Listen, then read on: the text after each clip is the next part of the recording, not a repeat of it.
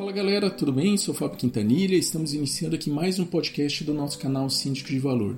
Você que acompanha nossos conteúdos também visite e comece a seguir o nosso canal no Instagram. Bom, hoje vamos falar sobre a Assembleia Virtual. Primeiro, por que surgiu a Assembleia Virtual no mercado? Por conta da baixa participação dos moradores nas assembleias convencionais, que são as presenciais, que hoje é uma média apenas de 15% dos moradores.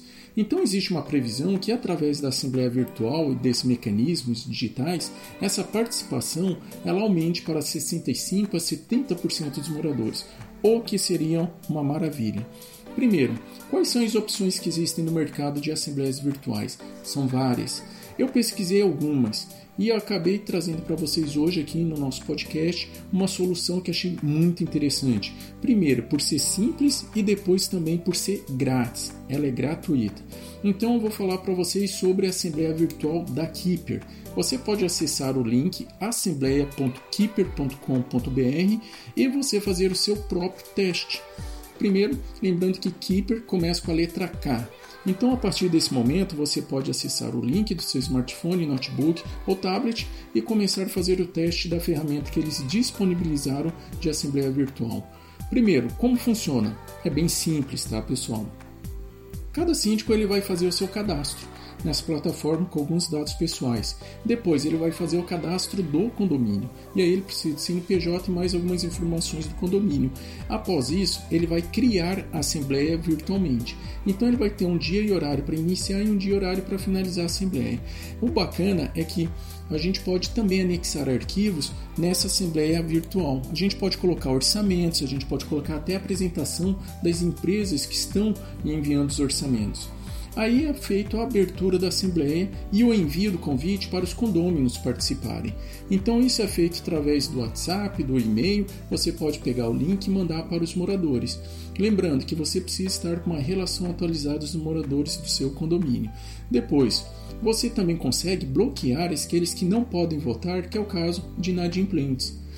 Tudo que for debatido e discutido vai ficar registrado e vai servir para depois constituir a ata dessa Assembleia.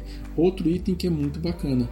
Segundo, os condôminos já podem votar e até mudar o seu voto enquanto a Assembleia estiver acontecendo.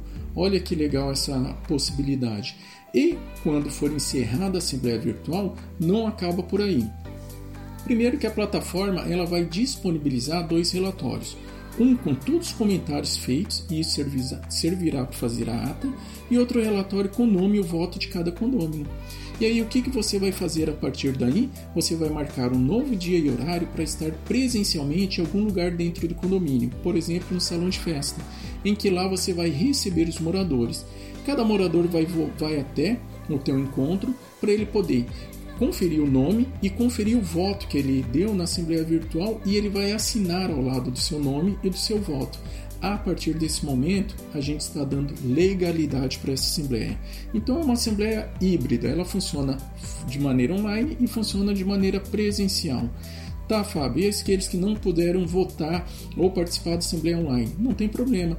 Ele vai chegar até o dia marcado para estar o síndico presencialmente no salão de festa e lá ele vai expressar o voto dele, inclusive com uma vantagem. Ele pode ter acesso ao relatório de tudo que foi discutido na Assembleia Virtual para ajudar a formar a opinião dele. Bom, quais são as vantagens? Todos podem participar de maneira online e também presencialmente. Depois, elimina, esque... elimina aquelas assembleias chatas, demoradas e que quase sempre terminam em bate-boca. Tudo que foi discutido na Assembleia Virtual vai ficar registrado no sistema e depois vai constar na ata. Dá mais transparência e fidelidade ao processo. Então, seja, de todas as formas, agiliza o tempo de todos. E quais são essas desvantagens? Bom, essa ainda eu não descobri. Então faça você o seu teste, acesse assembleia.keeper.com.br e depois me diga como é que foi.